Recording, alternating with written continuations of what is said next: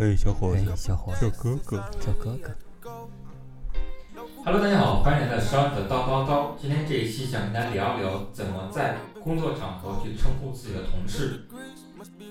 因为商最近新调了一个部门，然后同事也不是特别的熟，怎么称呼他们，真是让我绞尽脑汁儿，我也没有一个特别完美的解决方案。我发现，如果你的同事他的名字是三个字儿，这简直是太友好，就是你跟他差不多年龄，你就叫他后面两个字儿，还显得特别亲切。然后如果比你年长，你就加一哥或一姐，这事儿就解决了。但是有一个小小的烦恼，就是我发现我长辈儿了。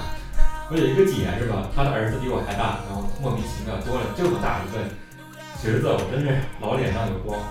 但如果你同事啊名字是两个字儿，真的是太犯难了。你知道在国企，如果你称呼一个人的全名，那你们之间肯定是会结两字的。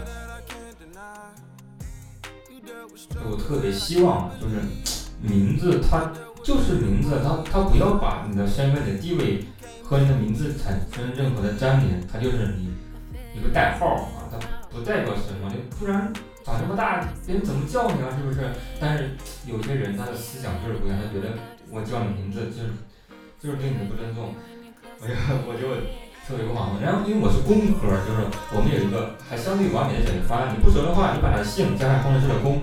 比如刘工啊、杨工啊，这个就很好。但是对于一些嗯传统行业，比如说文科、文员，或者说企事业单位，我不知道大家怎么解决这件事情，是不是有更好的解决方案？如果有的话，欢迎大家给我留言，然后我可以参考一下，能解决我最近的一个困扰。嗯，这期就到这儿，下期再聊。这里是肖恩的叨叨叨，再见。